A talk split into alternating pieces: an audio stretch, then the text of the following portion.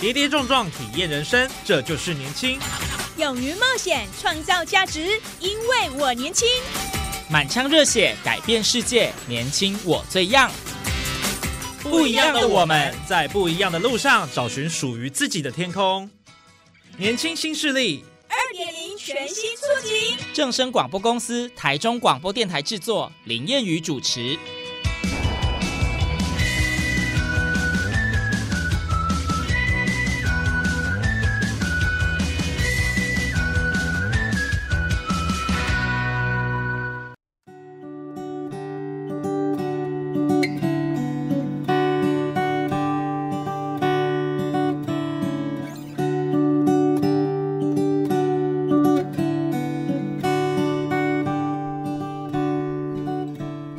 听众朋友，大家午安，大家好，欢迎您在礼拜二的中午十二点准时收听在正声台中二台以及正声网络综合台播出的《年轻新势力》节目，我是谚语。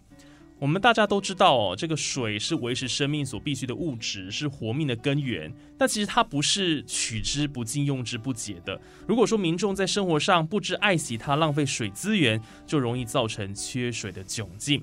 好，那我们今天的节目的主题呢是。点点滴滴要来谈水资源的重要性。那这一集呢，跟我们一起来讨论的嘉宾呢，有朝阳科技大学环境工程与管理系的杨佩玉博士。博士你好，各位听众大家好，我是杨佩玉博士。好，另外呢，还有台中市环保局综合计划科的陈星云科长。科长好，好，叶宇好，各位听众大家好。好，我想今天节目上两位嘉宾哦，一起的同台，就知道说我们今天又要跟听众朋友分享哦，有关于这个政府跟学校方，哎，他们怎么样来在水资源的这个利用还有宣导上面，怎么样的通力合作了哈？尤其学校教育是很重要的一环嘛，哈，对于学生来讲，他们一定要有这样的一个呃节约节能的观念，这样子。好，那首先我想就先请这个科长来跟我们分享一下。呃，台中市政府在这一部分怎么样去提倡这个水资源的重要性？好，那大家都知道，阳光、空气、水是生命三大元素。对对，那大家也都应该记忆犹新。去年我们有发生缺水停水的情形，嗯，大家面面临到这个，尤其是去年在六月份有发生停五供二的情形的时候，大家用水就变得非常拮据。对，真的我们好痛苦哦。对。所以我想，嗯，水资源的不足，当然会造成我们生活上的不便之外，很重要的就是会影响我们的环境卫生。嗯，所以呢，水资源的一个保育，还有我们的水质的保护，就变成是一个很重要的课题。那我们环保局在今年度有办理了一个小小水质巡回体验营的一个活动。那这个活动呢，我们是主要来针对一些学生，让他来参加亲子活动。啊，来体验到水质监测对于水资源保育的重要性。那也从这样的一个观念带动之后，让他们有这个节约用水的习惯。虽然今天外面下着滂沱大雨，但是大家总是要记得一句话，叫做“有水当思无水之苦”。对，没错，没错，这很重要啊。对，因为呃，我们都以为说，哎，台湾四面环海，然后。降雨量来讲，每年有两千多公里，感觉雨水是很丰沛的，可是却没有办法留住这个水，反而是缺水的状况。那当然，这个水的问题呢，在整个嗯我们。在讲的全球的永续发展的概念之下，嗯其实是一个很重要的一个永续发展的指标。对，所以说大家应该对于这样的水资源跟水质卫生要有一个某种程度的认识，然后用生活上去用行动力去把它做实践。没错。那其实像现在这个全球水资源的一个缺乏了，跟台湾其实是有同样的一个情形。那有没有什么原因？为什么台湾明明降雨量这么多，可是为什么还是没有办法？呃，留住这个水，然后还是会有缺水的问题。尤其提到了这个这几年台湾面临的这个干旱，真的蛮严重、蛮有感的。对，当然这个水的耗费哦，可能在于我们的经济发展也有很大的关系。但是对于水库的淤积，也是造成我们的水的蓄积量有变少的情形。所以在去年度，如果大家有有去到那个苗栗的鲤鱼潭水库的话，就会发现他们有很多怪手啊。都在挖底泥，把它嗯挖掉，对要增加水库的集水容量。对那不久之前我刚刚也有路过苗栗的这个鲤鱼潭水库，发现它水位已经慢慢都上升回来了，嗯所以今年看起来应该缺水的情形应该比较不会发生。今年可以安心了。就夏季用水量来讲，因为呃最近也都下雨了哈，所以基本上比较不用担心。对，没错。好，那我想接下来我们来问一下杨博士哦，就是是呃，就您的观点呢、在教育界呃，在校园当中，怎么样推广这一些呃水资源的重要性给学生呢？是朝阳这部分怎么做？是主持人好，好，各位听众大家好。那我是学校代表哈，教育界的代表。那在这个部分的话，其实我这个时候又要继续的工商服务一下哈，因为其实为了这些课程呢，我们中心。呃，我们是永续中心，那这个永续中心是来自于学校一开始的赞助，好嗯培养出一个特色一个中心的地方啊。那在这个呃持续经营的过程当中，其实我们有关于空水废毒土都有一些研究。那除了这个以外，其实今天的主题是水资源。那我们教育界在水资源这一块呢，其实把我们的专业幻化成比较贴近民众的一些教材教具。所以呢，在这个过程当中，不论是我们的大学生，或者是我们一般民众来参与我们的课程的时候，都可以享受到这个专业知识的好处跟乐趣。因为我们在这过程当中，哈，其实像水资源真的很重要。因为呃，去年我们有一些干旱所造成的一个问题嘛。那在这个过程当中，我们像永续中心，它就我们持续的对水质做监测及采样。那这些事情要做什么事情呢？就是说，当我们去对水质采样的时候，我们就可以去检测说这个水到底是好还是不好。嗯刚刚其实主持人有有提到一个重点哈，我们台湾乍看之下降雨量这么多，为什么我们留不住？嗯第一个是我们地形的关系，你可以想象一下，台湾就是把汤匙倒过来，它是一个呃山形的形状。那所以当我们下雨的时候，当然自然留不住嘛。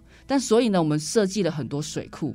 那这个水库在下雨的时候，其实会把山里面的这些泥巴啦、水呃这些泥土啦，通通流到我们的水库里面。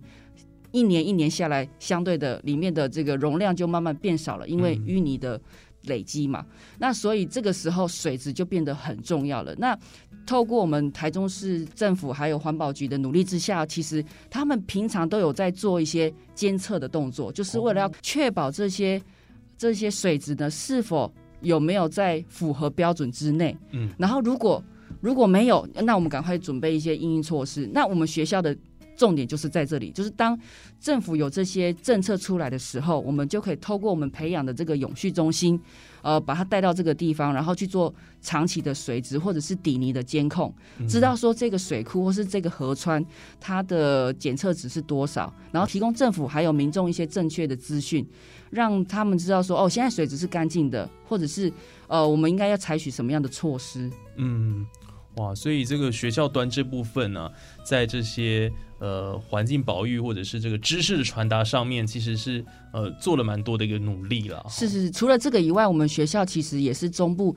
第一所大学里面具有环境教育场址的学校。嗯，呃，因为要申请这个环境教育场址其实不容易，因为必须要符合很多很多现在很新颖的 SDGs 的一些 标杆，对标准，对对对对。那所以呢，在这个之下呢，其实好不容易申请到了，所以我们非常欢迎很多呃听众朋友可以带着爸爸妈妈或是小朋友到我们学校来走一走，里面不论是水或者是一些小小的生物动物，你们都可以看得到，而且都有一些相对的一些知识在里面。我们现在很容易嘛，科技非常发达，QR code 一扫就可以知道说，哦，这个是什么树，这是什么花。哦，好方便。是是是，所以朝阳的学生很幸福哎，就是他们在校园当中就可以呃深刻的体验到水资源的重要。对那当然还有很多了很多相关的啦议题。是是，所以我们也是培养了一群大学生，对于这边很有热忱的大学生。然后，所以呢，当他把这些我们学校资源做一些盘点之后，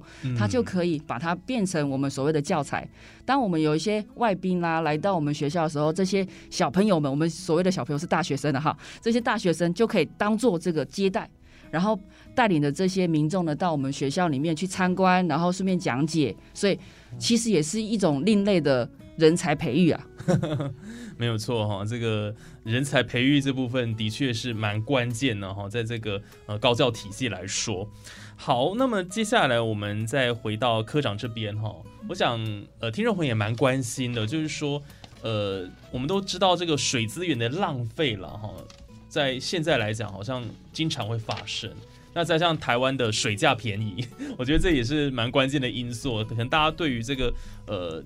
自来水的一个运用上面就比较呃没有那么的。那我杨博士在这边科普一下哦，我们台湾的水跟电是全世界前三大便宜的，真的真要掌声鼓励一下我们政府单位。对，真的真的是，是这电跟水都很便宜了。是是是，对，但是所以怎么样节约能源那就很重要了，节约用水。那是不是科长也跟我们分享一些有没有省水的妙方哦？就是我们日常生活中到底要怎么节水啊？是。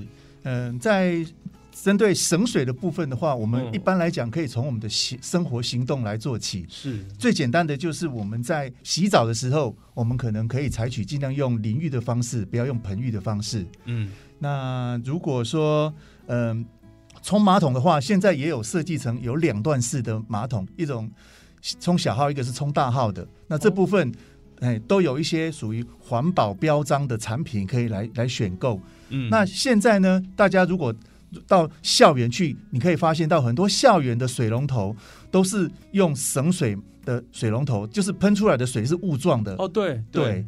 那这部分的话，就可以帮助学校节省水资源。嗯，那这部分的话，都是我们在生活当中可以去嗯改变一点生活习惯，或者是用一些比较新的这个环保的的设备，就可以让我们达到省水的一个功效。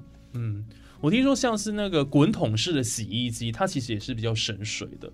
所以如果说我们去选购一些家电的部分，哦，特别是说在呃这个洗衣机的部分，好像就可以呃。省到蛮多的一个水，就对，长期下来累积了。对，像洗衣机的部分，不但可能有省水的标章，也有省电的标章，嗯，节能的标章。所以说这部分大家在选购我们家电产品的时候，都可以在认清楚这些有经过政府认证过的标章哦，那个部分就是一个很好的生活实践。嗯。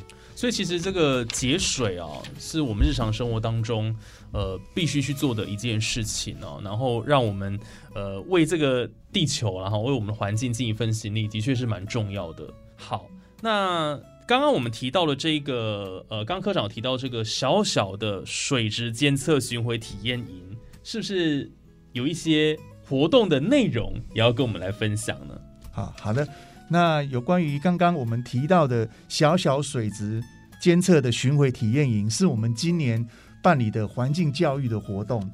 那刚刚呃杨博士也提到，就是这个朝阳科大，它是呃环境教育认证场所，所以我们有跟朝阳科大这边来合作，来做一些暑期的类似课程、环境课程，然后来提供给我们的这个学生，那国小。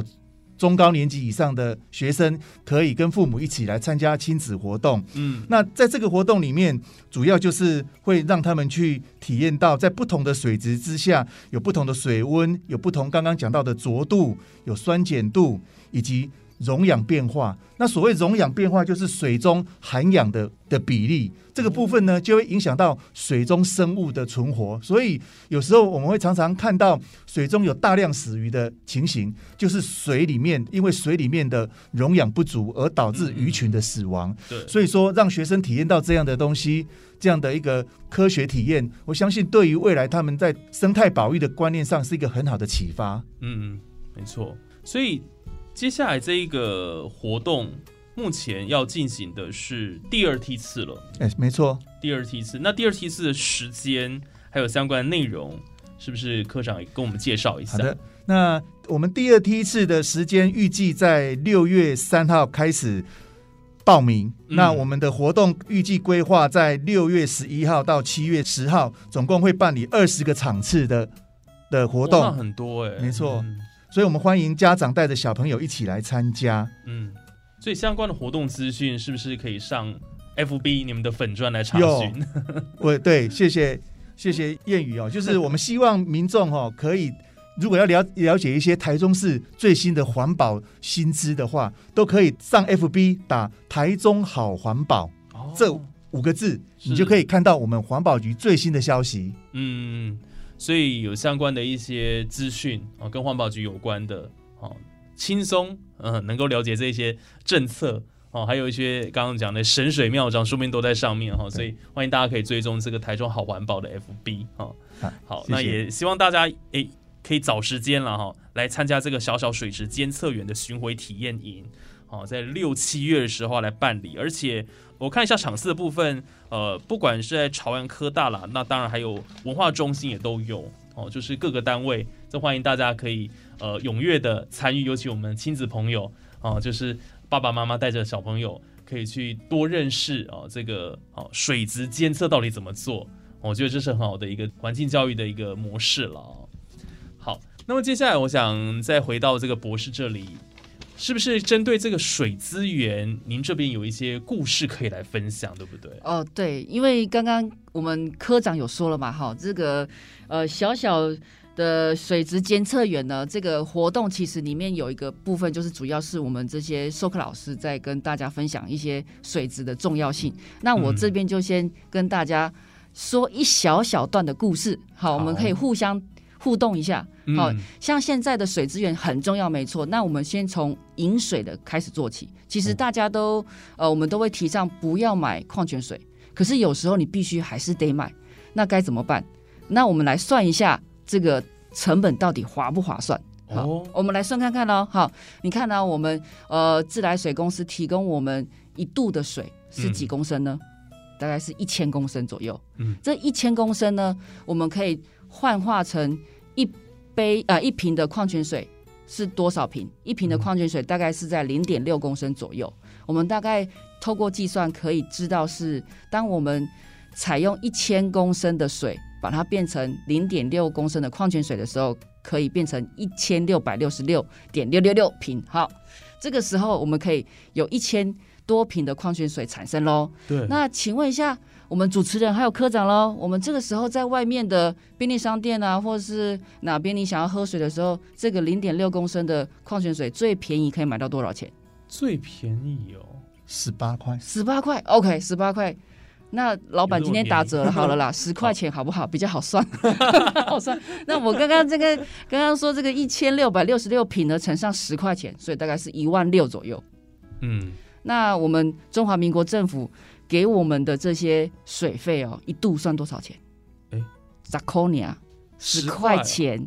十块钱还 对啊，即使它要涨到二十块也都划算哈。所以你看到，呃，当我们用自己家里的自来水拿来使用的时候，其实一度只要十块钱左右。那如果把这些一度的水量换成矿泉水的这个水量的时候，其实你要花一万六左右，甚至更高的金额来采购这些矿泉水。可是重点是，这些矿泉水你并不晓得它背后的品质是如何。对对，有时候其实你会喝到一些。口味不是很好的矿泉水，应该很多听众朋友都会有这个体验。那所以在这这个过程当中，我们是不是透过这样的计算，大家就对于这个成本就更有概念？明明只要十块钱的东西，我们却要花一万六来买，那这样子的话，是不是就可以减少我们民众呃可以自己携带水壶？其实我我们在很多机构很方便嘛，就可以拿着这个水壶去做呃饮水机供水的一些一些动作，你就不会。其实我们这些民众他们就不会说哦，我随随时随地都可以去买这些矿泉水。对，哦，所以透过博士这样子的一个故事哦，这让我们了解到说这个呃矿泉水其实。真的没有必要说再去花花钱再去买了。对对对，没错，因为价格也是感觉是高的。是是，因为没有仔细算过嘛，大家可能说十块钱我可以买得起，那我们就买。那除了这个水资源以外，其实它很多材料是浪费的，比如说它外外包装的保特瓶等等，那些回收又是另外一个问题了。那在这个透过这个简单的计算当中，我们就可以知道说，其实我们自己带水杯，其实就可以替自己省下很多的费用。那当然，我们要精打细算嘛。所以在这个过程当中，其实环境教育很特别。环境教育其实都是从本身自己做起。如果你可以从自己本身做起，然后影响家人，然后这样的话，其实它的潜力是无穷的。所以在我们这一次的活动里面，其实主要是小朋友带着爸爸妈妈，为什么要这样的一个组合呢？小朋友其实是我们的根。我们如果从小扎根，然后影响我们这些大人们，好爸爸妈妈的感受的时候，那相对的，我们后面影响的层级就会更大。所以这次锁定的对象呢，虽然是小朋友，但是我们不要小看是小朋友的力量，他的背后是无穷的。因为这个小朋友长大之后，呃，他也会把这个观念继续身体力行下去，然后。呃，让呃他的下一代，而且他可以去纠正爸爸妈妈的观念。当爸爸妈妈这样子做的时候，他说不行哦，杨博士说过不可以这样子哦。然后爸爸妈妈其实蛮疼小孩的，相对之下，他们就会跟着这样子做了。所以我们在水质这一块，其实我们。呃，我们花了很多心力啦，在做教具啊，做准备教材，都是以生活化，透过生活化为主，然后让这些小朋友来参与的时候，知道说，哦，我的成本要怎么算，简单计算，这铁定没有问题。然后再透过我们现场有一些采样，其实刚刚前面有提到，我们的河川到底要怎么样去判定它是脏的，它是干净的，其实有很多指标。那刚刚科长只是牛刀小试，拿一个溶氧溶氧量出来讲而已，其实我们里面还有更多。那透过我们的一些游戏啊，还有我们的检测的一些项目的时候，一些颜色的判断，他们会觉得很有趣。嗯，然后渐渐的，他们就会注重这个环境的议题。那我们是希望透过这些小小的这些实验呐，让这些小小的检测员了解到，哇，其实环境是很好玩的，而且环境是可以被保护的。嗯，是是，谢谢博士的解说。那么。呃，学校跟就是环保局这边，除了这样子的一个体验活动，在过去也有相关办理的一个经验或合作的机会吗？有有有，其实我们几乎每年哈都会跟呃环保局做一些呃办理活动的的过程啦。像我们其实夏令营其实也是，我们每年固定都会办一些夏令营，只是可能对象会不同。嗯，有时候我们会锁定国小，有时候会锁定高中生，会会依照当年度。的一些情况来做一些微调整。嗯，所以我想通过这样子的一个通力合作了，的确可以把这样子的一个正确的用水观念呢落实到生活当中，然后也让更多的学生、家长然后跟带小朋友这个全民运动哦，就大家一起来省水。是没错，对水资源的一个浪费真的是呃问题很多了哈，所以我们这样子的一个互动，我觉得是还蛮棒的哦。好。那呃，科长是不是也跟我跟我们分享一下？就是说，因为你们是综合计划科，是除了这个水的部分以外，你们的业务方面有没有什么其他的一个呃面向的一个触及呢？哦，呃，综合计划科就是同整我们环保局各个业务上面有关于对外的宣导的的业务，所以我们在环境教育这边是我们科里面重要的一个推展方向。嗯，对。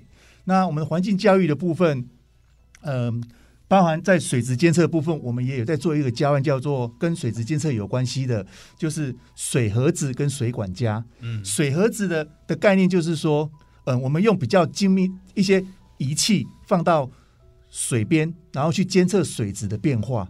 然后它会用现在的科技资讯回传到我们的电脑端，我们就会知道说这个河川水质是哪一个时段有发生异常的情形，那我们的稽查人员就可以利用发生异常的情形，就到现场去查查到底是什么样的原因。那另外一种叫做水管家，水管家哈，我们常常都会说下雨天就会有人偷排废水，那我们装了水管家在一些工厂的门口的时候，我们也会让工厂自己知道。你的水质变化啊，环保局也会知道水质变化。这个水管就是说帮你做管家来管好你的水质这样子。所以说这部分也是对于一些厂商哦，对于他们水质的自我管理也是一种推展。所以我们的小小水质监测营是我们的一个一个初步。那是发展至今的话，我们就会有有一些 AI 的方式来运用，在用科技的方式来做水质的管理。哇，所以现在这科技很先进、很进步哎。哦，就这样子。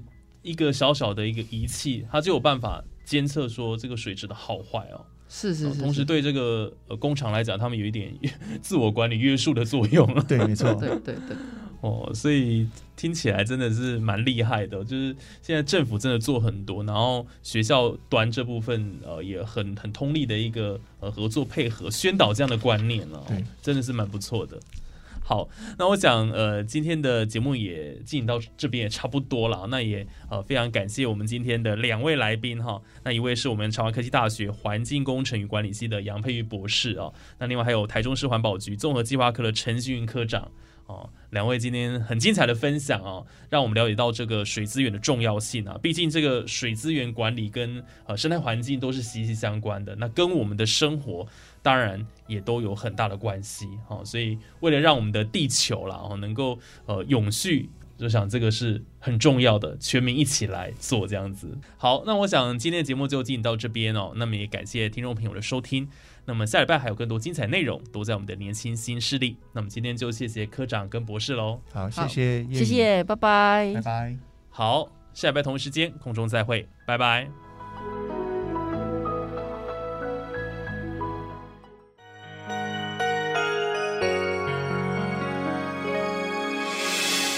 伤心的时候有我陪伴你，欢笑的时候与你同行，关心你的点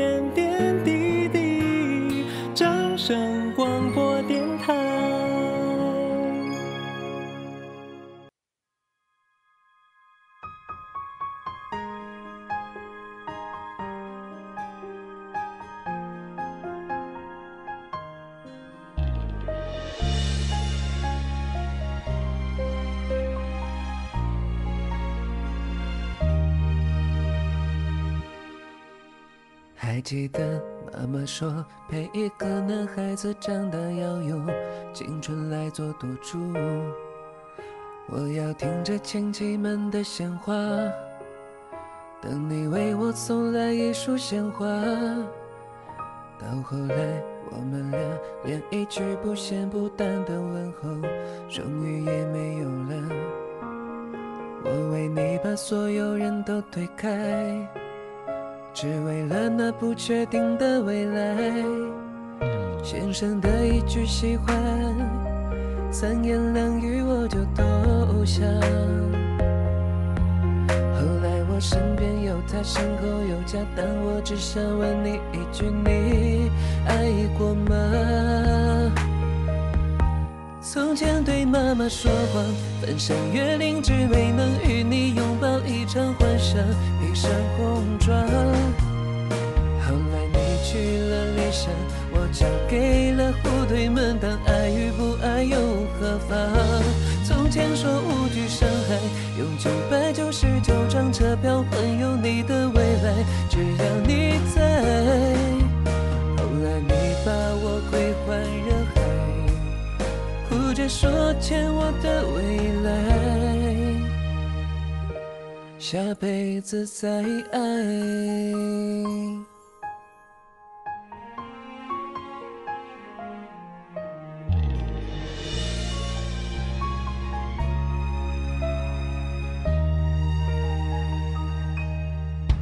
先生的一句喜欢，三言两语我就投降。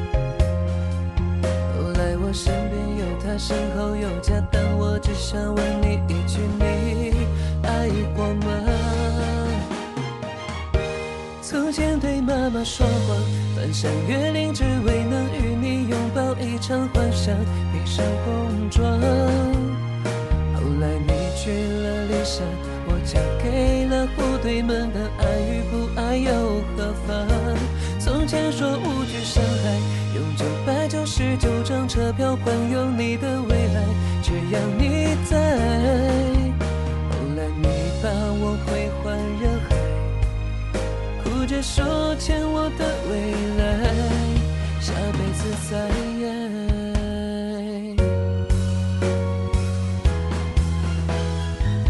没后悔爱过你，就算没在一起，没说出我愿意。